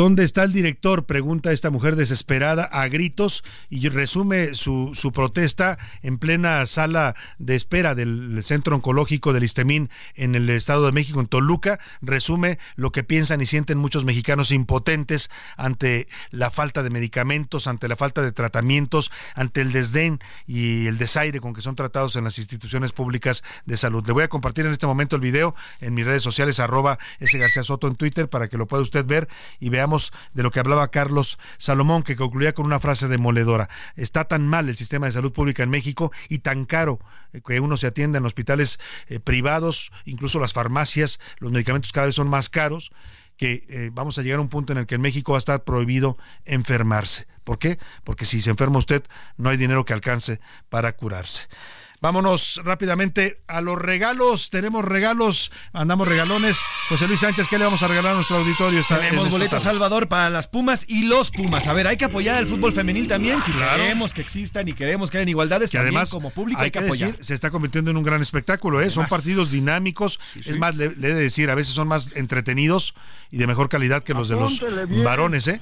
Porque las, las mujeres avientan toda la garra, se avientan, duda. no son como muchos futbolistas que ya se han vuelto vedettes, ¿no? Que hay, corren un poquito y ya se cansaron, o, o les tocan tantito y se tiran, al, tiran. al piso a hacer drama, en Te fin, sí, hay que apoyar, hay que apoyar al fútbol femenil, coincido, José Luis. Y agregaría Salvador que los hombres se van de fiesta y agarran la fiesta. Las Ah, mujeres claro. son disciplinadas, ¿eh? Trabajadoras Están, y enfocadas. trabajadoras y le echan ganas. Pero bueno, tenemos eh, tres pases dobles para el partido Pumas contra Monterrey en la Liga Femenil. ¿Cuándo se juega? Este viernes 9 de febrero, es decir, mañana a las 7 de la tarde noche en el Estadio Universitario. Hay que apoyar a Salvador. ¿Y cuál es la pregunta? La pregunta que le hacemos para que se lleve usted estos boletos para ver a las Pumas contra el Monterrey el mañana viernes 9 de febrero en el Estadio de Ciudad Universitaria es ¿Cómo se llama el entrenador de las Pumas de la Universidad Nacional Autónoma de México? Denos el nombre y se llevan los boletos 55 18 41 51 99. Pónganos su nombre, es muy importante para contactarlo. El segundo regalo. Tenemos otros tres pases dobles, Salvador. Antes de que Oscar Mota me los quiera quitar, de los Pumas también de Oscar Mota. Pumas contra Puebla en la liga. Esta es la liga varonil. ¿Cuándo? El domingo 11 de febrero al mediodía en el estadio universitario. Y también tenemos pregunta para este equipo, para este partido, Salvador. Y la pregunta para ver a los Pumas contra el Puebla el próximo domingo 11 de febrero al el Estadio Universitario a las 12 del día es ¿Cómo se llama una de las porras? Díganos el nombre de una de las porras, porque son varias, las porras de eh, los Pumas que van a los partidos y gritan y que a veces también se portan algo violentos. Díganos el nombre de una y con eso se llevan los boletos. 55 18 41 51 99. Empiece a marcar y vayas a ver buen fútbol este fin de semana. Vamos con más.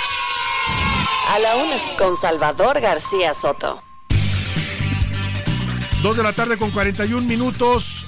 Le quiero preguntar a José Luis Sánchez, ¿tú has fumado vape o vapeadores, estos que les llaman o cigarro electrónico, José Luis? Salvador, bien sabes, no soy de fumar ni demás, pero tengo muchos amigos y sí lo he probado nada más para saber cómo, qué es lo que hace. Yo la verdad es que no, no soy muy fan de estos, de este tipo de productos, pero sí tengo muchos amigos, yo ya soy casi cuarentón, muchos amigos míos han dejado el cigarro incluso por Para meterse a los cambiarse vapes. el vape. Que de hecho es eso, los vapes son la evolución del cigarro. Las cigarreras ahora lo están introduciendo. Son iguales de peligrosos, iguales de riesgosos para la salud que los cigarros, ¿eh? quizás hasta más, porque tienen otras sustancias que no tiene el cigarro. Pero pues ya sabe que es decisión personal de cada quien, si usted decide o no fumar estos productos. Eh, hasta, ahí está, hasta ahí vamos bien. La verdad es que hay un tema delicado porque se han puesto de moda entre los jovencitos, entre adolescentes, ahí sí tenemos un problema, porque si era malo que los adolescentes fumaran cigarro tradicional de tabaco, también es igual de malo o más malo para su salud y riesgoso que fumen vapes. Pero todo esto nos ha llevado a un tema en donde estos productos uno sabe que son dañinos, pero hay gente que aún así, José Luis, decide consumirlos. Así es exactamente, y sobre todo, Salvador, por el hecho de que están al alcance, bien lo decías en los jóvenes, yo salgo a bares y demás, y los puedes encontrar con las personas, por ejemplo, en los baños, las personas estas que venden chicles y, y demás, ya los ven y te los venden a cualquier joven, los cualquier, Claro. a cualquier chavo, Sí, sin sí. necesidad de pedirte Sin pedirte. INE, o sea, si eres menor de edad no importa. Aquí el tema es que hay que ser cuidadosos, hay que hablar con los hijos, sobre todo si son menores de edad, para decirles, concientizarlos del riesgo. No, no es inofensivo el vape, pues es lo que le queremos decir, ¿no? Se ve muy padre cuando sacan ahí el humo, porque avienta un humo muy blanco, muy, muy- mucha cantidad, y se sienten soñados los jóvenes cuando están jalándole y eh, aventando humo, pero sí están haciendo un daño a su salud. Eh, aún así, yo, yo insisto, el tema es de libertad. Uno decide si lo toma o no lo toma, lo fuma o no lo fuma. Y aquí eh, donde es donde choca este tema con el presidente López Obrador, porque agarró una campaña casi personal contra los vapes. Yo le conté en alguna ocasión que me dijeron que esto viene porque su hijo empezó a usar vapes. Su hijo el más pequeño, Jesús Ernesto eh, López, eh, López, Gut- ¿qué es Gutiérrez? López Gutiérrez, eh, eh, usaba vapes y cuando iba con sus amigos seguramente a algún bar o donde anduviera y el presidente empezó a, a- a notarlo y se molestó.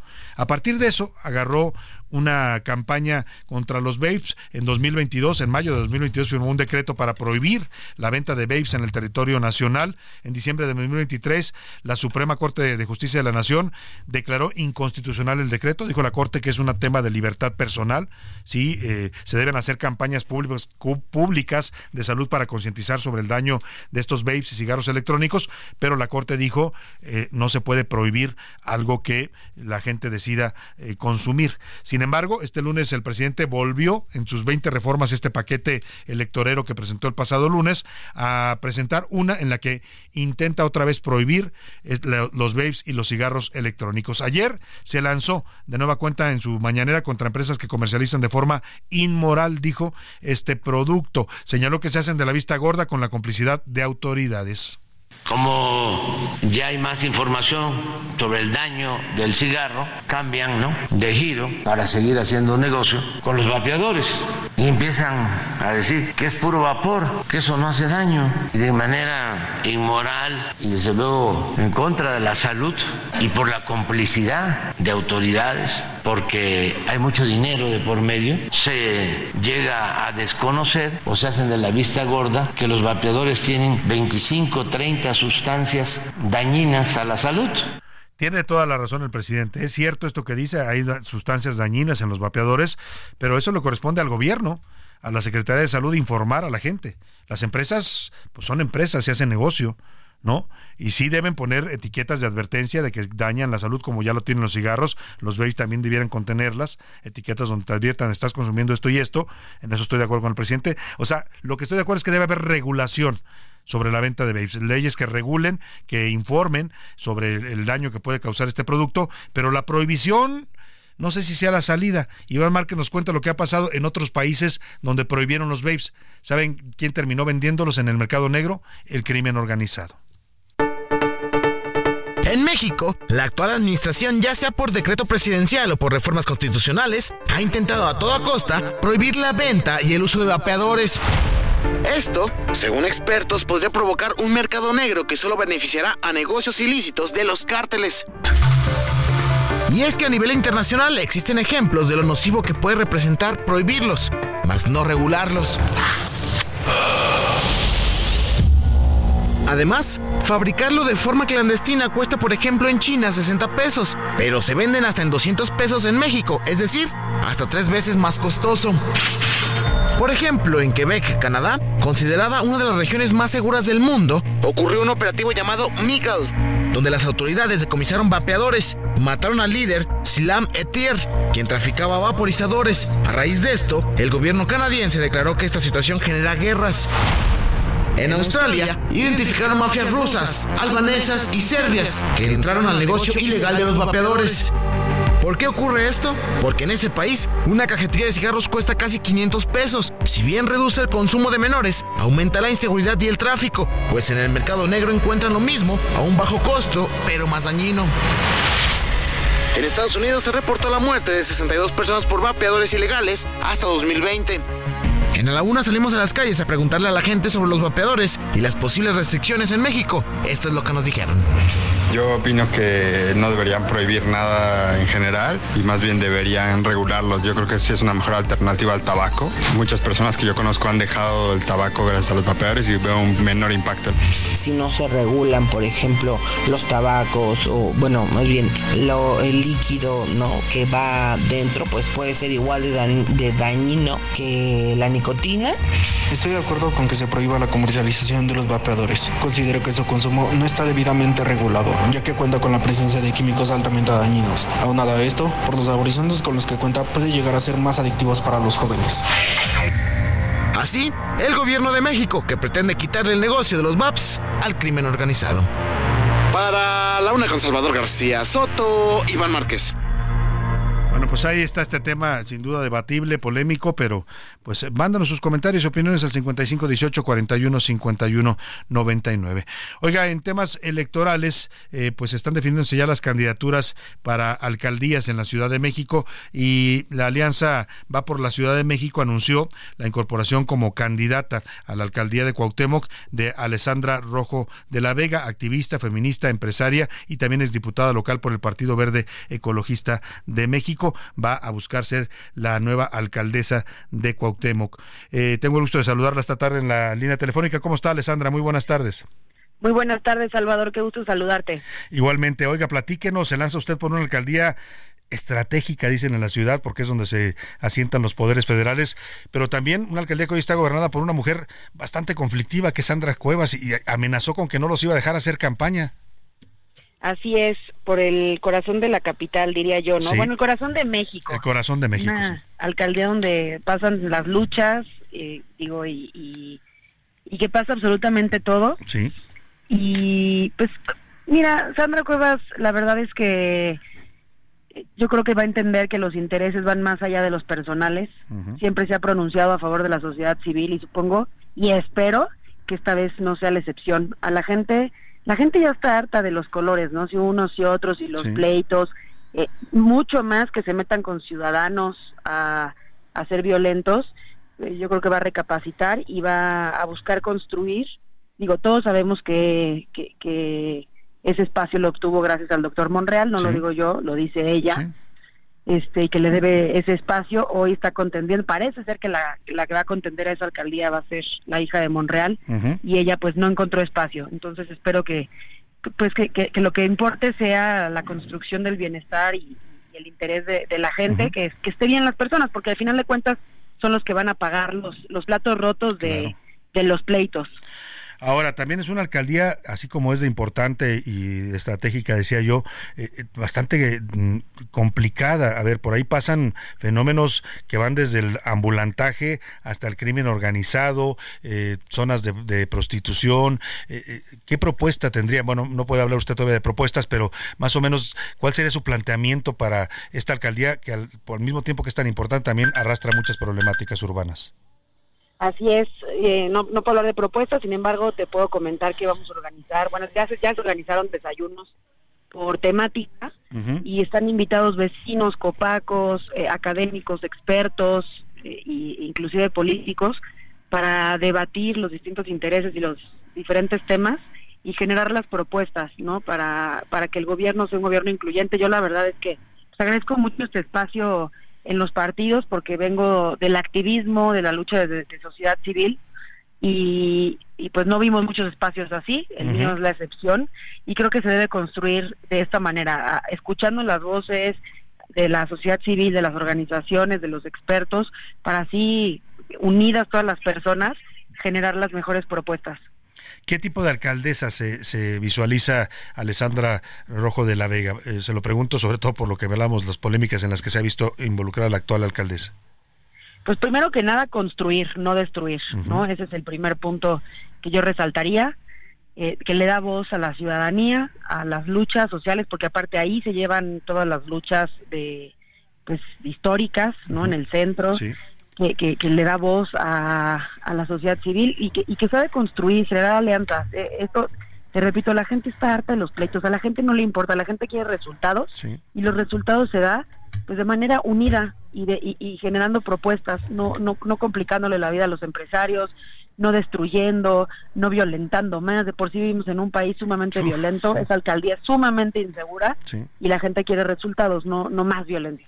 Bueno, pues ahí está lo que plantea Alessandra Rosso, Rojo de la Vega, que se convertirá en candidata de la Alianza Fuerza y Corazón por México en la Ciudad de México a la alcaldía de Cuauhtémoc, activista, feminista, empresaria, la conocemos en redes sociales también con mucha influencia en temas de la ciudad y, temas políticos. Le deseamos todo el éxito en esta campaña que va a comenzar Alessandra Rojo de la Vega y estaremos eh, consultándola. Muchas gracias, Salvador, a la orden. Buena tarde. Muy buena tarde. Ahí está la candidata. Sí, sí es un mundo de diferencia. ¿eh? Uno la escucha hablar eh, con la actual alcaldesa Sandra Cuevas, un mundo de diferencia. Porque ya lo dijo ella bien, eh, una alcaldía tan complicada con tantos problemas no necesita más violencia. Y lo que ha llegado a ejercer Sandra Cuevas en la Cuauhtémoc, ¿qué es eso? Violencia, anda hasta golpeando ciudadanos, ¿no? anda quitando puestos anda ah, metiéndose con la gente, en fin. Vámonos con Anaya Arriaga y los espectáculos. El entretenimiento con Anaí Arriaga.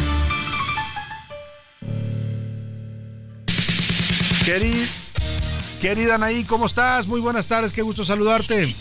Hola, yo súper contenta de estar contigo y de disfrutar esta tarde. Hola, hola. Sí, te escuchamos, Anaí, adelante. Súper, súper contenta, mi querido Salvador, pero no tengo tan buenas noticias para todos nuestros amigos. Fíjate que esta noticia empezó a correr el día de ayer y es muy triste. Norberto Cárdenas, mejor conocido como Chuy Montana, un cantante de narco corridos, eh, de los corridos tumbados, fue asesinado el día de ayer. Eh, lo encontraron en carretera con seis tiros y además tenía las manos esposadas. Escuchemos un poco de esto. ¿Qué compone o qué? Yo, viejo, ahí la hacemos a la noche más o menos. pues, échate una. Ahí la un correazo, ponte de viejo, cállese. Correte de Scarface, me voy para LA haciendo billetes por todo y este parezco Tony Montana por el brillo y las cubanas. ¿Esa la? La información que trasciende, bueno, pues ya lo había comentado, el joven fue hallado con signos de violencia y permanecía esposado. A unos meses Chuy había ya firmado un contrato con el grupo Fuerza Rígida y lamentable toda esta situación y algo está pasando en Tijuana y no solo en Tijuana, sino en todo el país. Y para despedirnos con un poquito de mejor sabor de boca, les cuento para todos los fanáticos que Carol G está ya por llegar a la Ciudad de México, se va a presentar el día de mañana. Con Mañana será bonito Tour 2024. No me digas. Yo soy Sí. fan de Carol G. Me imaginé Me eso. declaro fan. ¿Es en serio? Sí, sí, sí, me gusta mucho. Ah, bueno, pues entonces vamos a organizar la fiesta. Muy bien. Así que ya lo saben, va a estar presentándose y ya está Carol. Jueves, viernes y sábado, ¿no? En Jueves, Estadio Azteca. Jueves, viernes, sábado y febrero en el estadio. Muchas gracias, Anaya Arriaga. Te mando un abrazo. Vale, un abrazote para todos, pórtense muy mal. Pero cuídense muy bien. Nos despedimos de usted. Que pase una excelente tarde. Provecho. Aquí lo esperamos todo este equipo mañana a la una. Por hoy termina A la Una con Salvador García Soto. El espacio que te escucha, acompaña e informa. A la Una con Salvador García Soto.